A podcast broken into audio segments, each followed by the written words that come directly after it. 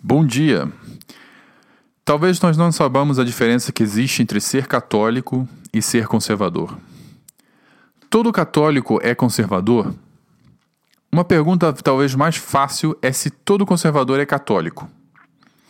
E é conservador somente aquele que vota por políticos conservadores ou que apoia partido conservador? Uma pergunta mais profunda ainda, que existe um conhecimento muito maior da vida de Cristo, de uma teologia católica e de ter a sua própria experiência espiritual, é a pergunta se Jesus era um conservador? Bom, meu nome é Diogo Fernando, é, esse é o podcast Católico Conservador e hoje nós vamos tratar sobre o assunto de ser conservador e ser católico. Pois bem, primeiramente eu gostaria de explicar o que atualmente os brasileiros pensam quando eles se referem à palavra conservador. Isso porque a palavra conservador pode ser utilizada de inúmeras maneiras, de inúmeras formas, colocada em inúmeros contextos. Por isso é impossível nós termos um diálogo aqui no podcast sem antes de a gente determinar o que a gente quer dizer com a palavra conservador. O que a gente quer dizer com a palavra católico e o que isso tem a ver com o nosso Senhor Jesus Cristo. Ao invés de partir da origem da palavra conservador, eu vou partir do conhecimento atual de como as pessoas entendem a palavra conservador no Brasil. A palavra conservador, nos últimos tempos, na cultura brasileira, foi altamente influenciada pelo pensador intelectual Olavo de Carvalho. Olavo de Carvalho considerava que ser conservador, na realidade, é simplesmente não ter ideologias. Ser conservador é você apenas conservar aquilo que foi valioso para a nossa cultura, para a nossa sociedade, enfim, para as nossas vidas. Portanto, ser conservador na cultura brasileira se tornou você simplesmente valorizar as tradições e tudo aquilo que herdamos de nossos pais, avós que tem um valor muito grande para nós e que enriquece a sociedade. Tudo bem, esse é o significado atual que a maioria das pessoas tem em mente quando pensam na palavra conservador. O que não foi o caso nos anos 90. Quando eu era criança, a palavra conservador ela tinha uma carga totalmente diferente. Totalmente diferente do que Olavo de Carvalho estabeleceu a partir dos seus livros.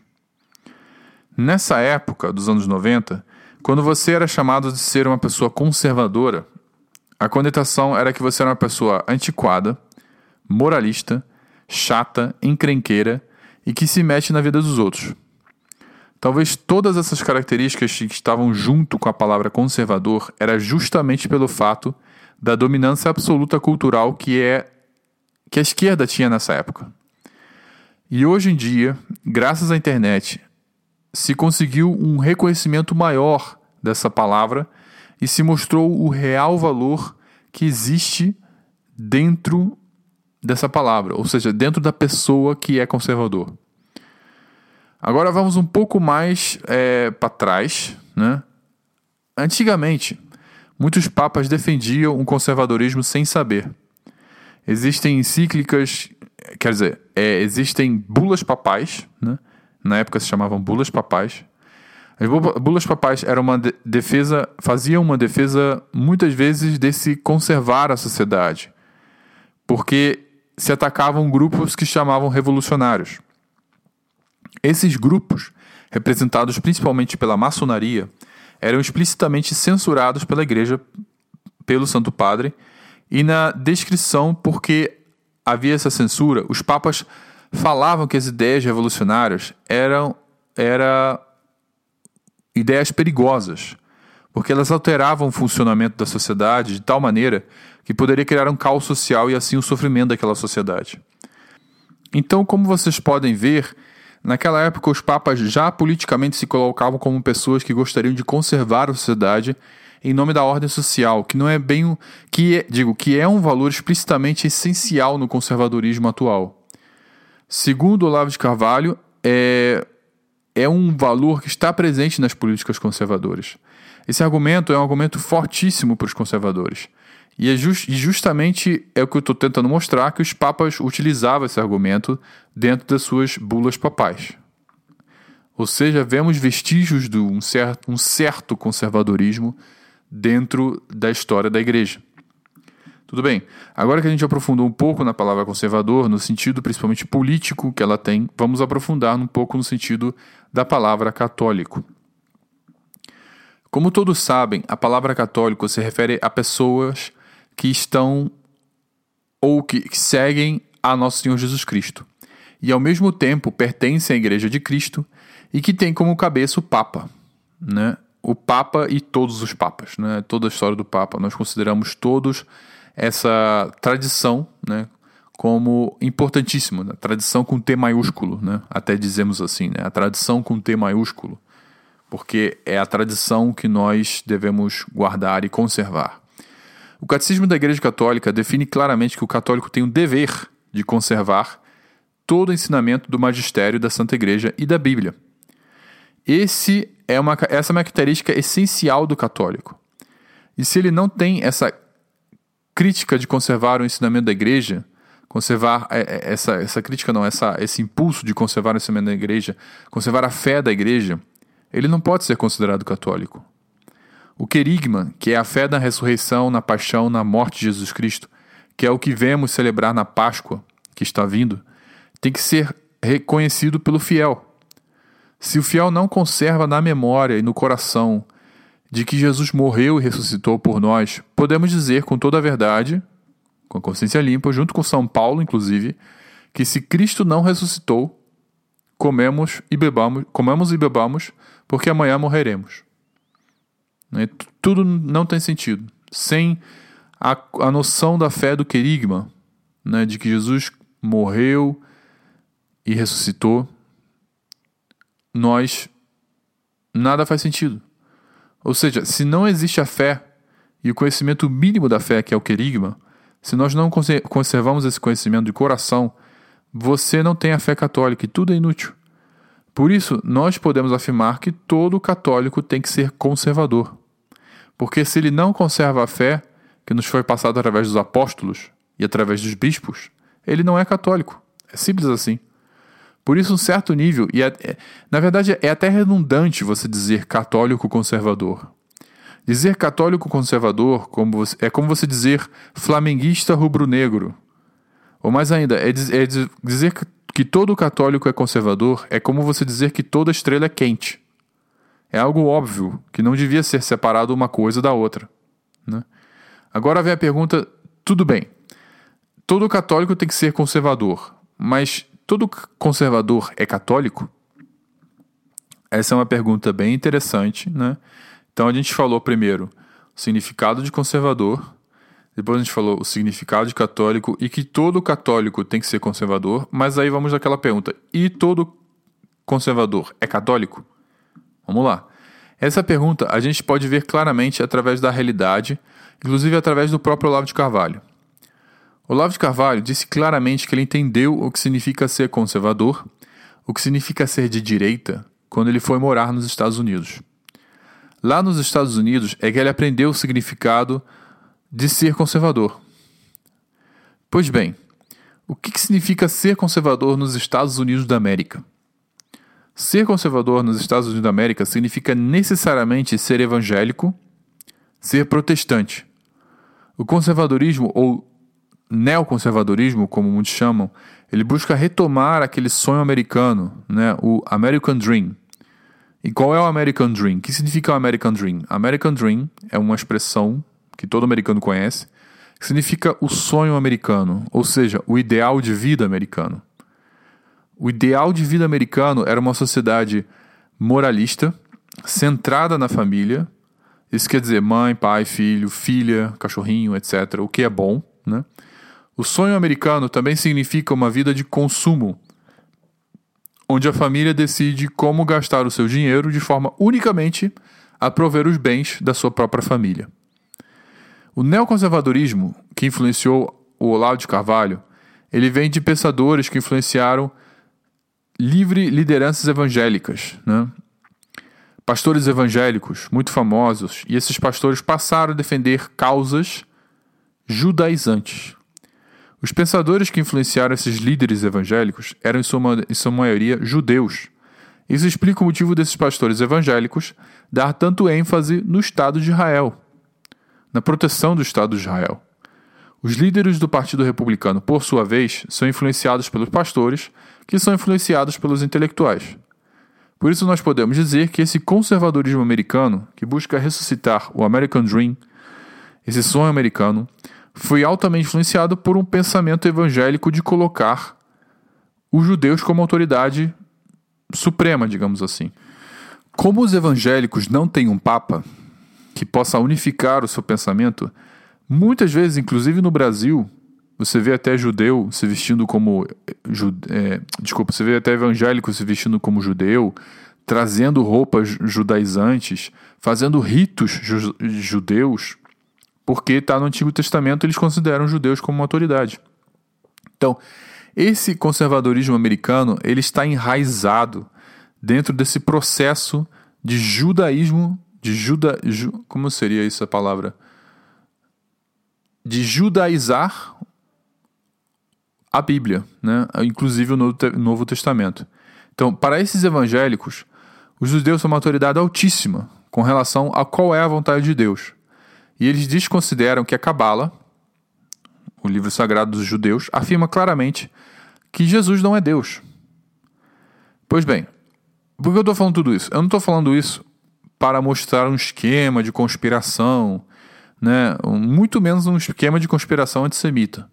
Eu só estou contando fatos de como surgiu o conservadorismo americano e quais são as suas raízes. E o meu objetivo ao contar esses fatos não é querer condenar o conservadorismo americano, mas somente expor a sua origem, expor as suas raízes de forma concreta, de, de fato. É isso que aconteceu sem fazer julgamento de bem ou de mal.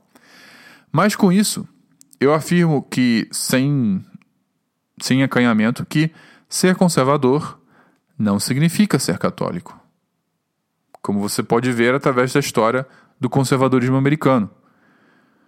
Né? Você conservar algo só porque foi dado e só porque essa coisa funcionou, digamos assim, não significa dizer que você está sendo católico assim. Né?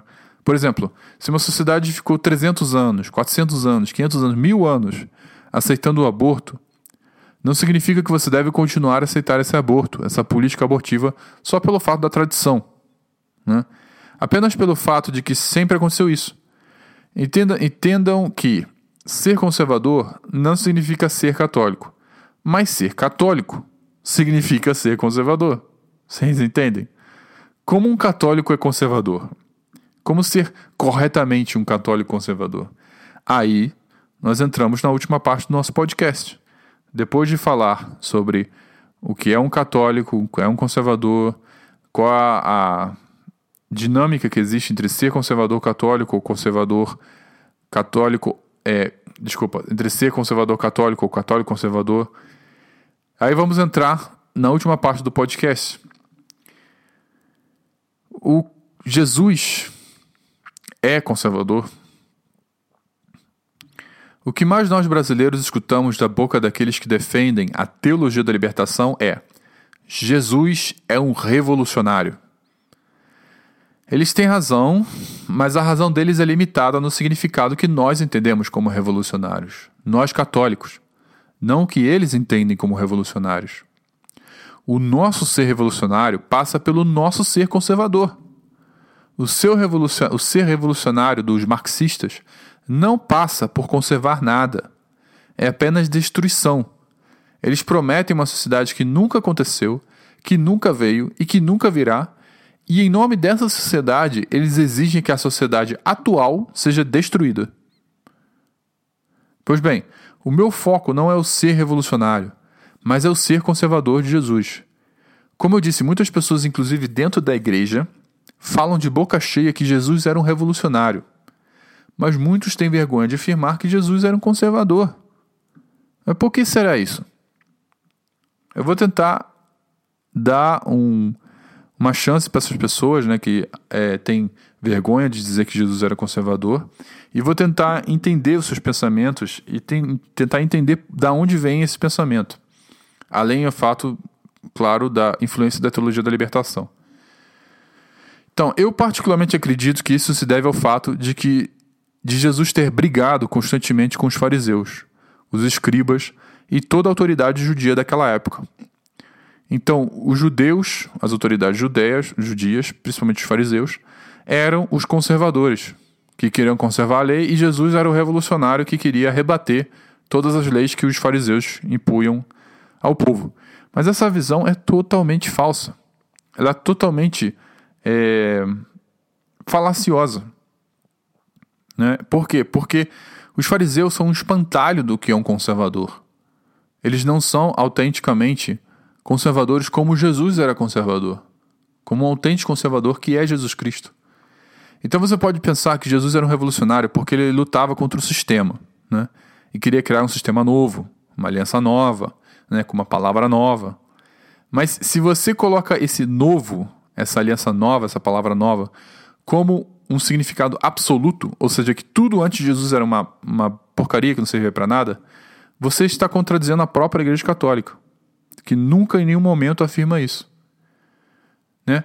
Então, o sentido que os revolucionários marxistas têm ao falar revolução é o sentido de destruição total do, de tudo que aconteceu antes. E não é o que Jesus fala. Jesus fala claramente que ele vem para cumprir a lei. A sua vida é um cumprimento da lei. Ao contrário do que muitos pensam, né? Que ele vem destruir a lei, criar uma sociedade tipo hippie, né? Onde não existe lei, não existe nada, onde todo faz o que quiser, a liberdade é total, né? Libertinagem, né? Na verdade. Na verdade, não. Na verdade, Jesus veio para cumprir a lei. Ele fala isso várias vezes. Eu vim para cumprir a palavra, a, a, a vontade de Deus Pai, através dos profetas. Né? Elias né? e Moisés, na transfiguração, eles estão diante de Jesus eles que criaram a lei, a lei judia, eles dão, é, adoram a Jesus Cristo na transfiguração, né? E eles reconhecem Jesus Cristo como o cumprimento da lei, da lei do Antigo Testamento, né? Então, nesse sentido, né? De novo, a revolução marxista, ela procura a destruição total de tudo aquilo que vem dos antepassados. A revolução de Cristo busca conservar aquilo de autêntico que vem dos nossos antepassados. Na verdade, Cristo é o maior conservador que existiu na sua época. Obviamente, conservador no sentido católico, ou seja, ninguém mais respeitou a lei de Moisés do que Jesus. Ninguém mais naquela época conservou a aliança entre Deus e Noé, né? Depois do, gelu, depois do dilúvio, né, aquela aliança, a, a, antiga aliança, né, a antiga da antiga aliança, do que Jesus. Né? Jesus cumpriu as ordens como ninguém cumpriu as ordens de Deus, nem sequer Adão e Eva. Entendem? Então, Jesus cumpriu as ordens mais do que Adão e Eva. Jesus cumpriu totalmente e respeitou a aliança que Deus fez com, a, com Noé. E Jesus cumpriu plenamente a lei de Moisés. Jesus, ele é o cumprimento da, é, da linhagem de Davi. Então, ele literalmente, a palavra de Deus, durante a própria palavra de Deus no Antigo Testamento é o próprio Jesus. Jesus é o coração do Antigo Testamento. Então, ele, ele na verdade, é ele que conserva autenticamente tudo aquilo que Jesus quis, Deus quis transmitir de puro no Antigo Testamento. Né? De puro para as pessoas, de puro para o povo que fechava o coração, que não escutavam e adicionavam leis e adicionavam coisas e leis humanas que não que encobriam, na verdade, a lei de Deus, aquilo que era autêntico e aquilo que Jesus conservou autenticamente no seu coração. Então, como dizer que Jesus era um, apenas um revolucionário que cria um sistema totalmente novo e destrói tudo que era velho, né, como os marxistas fazem? A pessoa que diz isso não sabe o que fala. É nesse sentido que nós católicos devemos ser conservadores. A lei de Deus deve estar marcada como ferro marca na vaca, na vaca, no boi, né, na carne do boi. Ela deve estar marcada na, na carne do nosso coração. A lei de Deus deve estar marcada dentro de nós. E não há lei humana, e, e não a lei humana, quer dizer, como os fariseus, né? Os fariseus, eles queriam conservar as leis que eram criadas por eles mesmos, por interesses próprios, por dinheiro, né? Como Jesus fala, como quando ele amaldiçoa desculpa, quando ele amaldiçoa os judeus que exigem que a criança dê a, a sua moeda no, no altar, né? mas não condena quando essa criança mata os pais. Então, a resposta é que todo católico deve ser conservador. E aquilo que ele deve conservar é o próprio Jesus Cristo em seu coração. Se ele não, não é um conservador que conserva Jesus Cristo no seu coração, com certeza ele não é católico. Se ele é apenas um revolucionário que quer criar um sistema novo que supostamente vai curar toda a pobreza, toda a miséria, sistema político que nega Jesus Cristo, ele não tem a Jesus no seu coração e ele não é católico. Por isso, ele é apenas um conservador que não tem nada a ver com ser católico. Bom, eu não estou dizendo que Olavo de Carvalho não era católico. Não, eu não estou dizendo isso. Né? Eu não. Isso é, fica totalmente na entre Deus e Olavo de Carvalho. Olavo de Carvalho se dizia literalmente como católico, confessava, ia à missa, então eu acredito nele, não tenho por que duvidar dele. Né? Que ele, ele mesmo afirmava que era um pecador, mas tinha a Jesus Cristo em seu coração. Então, que Deus o abençoe e que ele esteja no céu e que ore por nós. O que eu estou dizendo é, é que não necessariamente você ser conservador significa que você é católico. Né? Saindo do exemplo do, do Olavo de Carvalho, eu estou colocando os exemplos dos fariseus, que, era, que eram conservadores, mas com certeza não eram cristãos. Se você não conserva aquilo que é o essencial, aquilo que Deus quer que você conserve, você vai ser só um moralista, uma pessoa que quer oprimir os outros através da sua própria moral. E é justamente contra essa pessoa, contra esse conservador, que os revolucionários lutam. Eles pensam que todo católico é um fariseu, mas isso não é verdade. Todo católico está chamado a ser outro Jesus, que é o verdadeiro conservador. Aquele Jesus que conserva a lei de Deus em seu coração.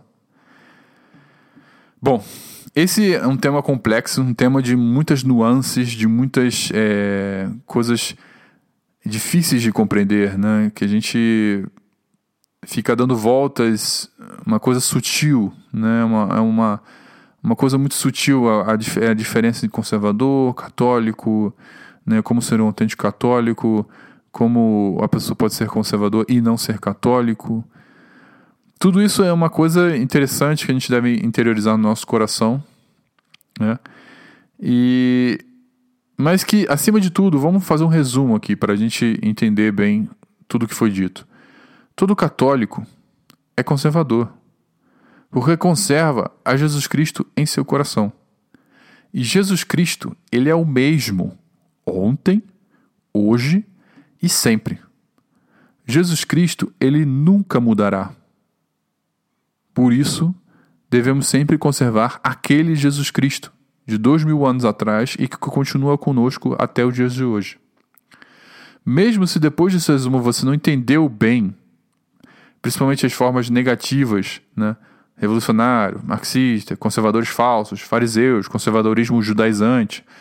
Bom, se você não entendeu isso, eu peço que você escreva para o nosso e-mail católico e católico, vou desculpa, católico e conservador gmail.com. Eu repito, católico e conservador gmail.com. E faça suas perguntas para que eu possa explicar um pouco melhor tudo aquilo que eu falei nesse momento. Se alguma coisa não ficou claro, se alguma coisa ficou pouco esclarecida, etc., por favor, mandem seus e-mails. Então, pessoal, eu espero que vocês tenham uma ótima semana, um, um excelente mês, né, uma excelente Páscoa, que vocês se preparem bem para a quaresma e que todos celebremos juntos a ressurreição de nosso Senhor Jesus Cristo. Tá bom? Então, não se esqueçam, desculpa, só dizendo de novo, não se esqueça de colocar a letra E entre católico e conservador, gmail.com, senão se, se vocês colocarem sem o E, vocês vão mandar para outra pessoa que eu nem sei quem é. Né? Então é católico e conservador, gmail.com. Então é isso, galera. Já me mandaram, algumas pessoas já mandaram e-mail e eu vou estar respondendo esses e-mails eventualmente assim que juntar um certo número de e-mails. Então é isso, pessoal. Um grande abraço e até a próxima.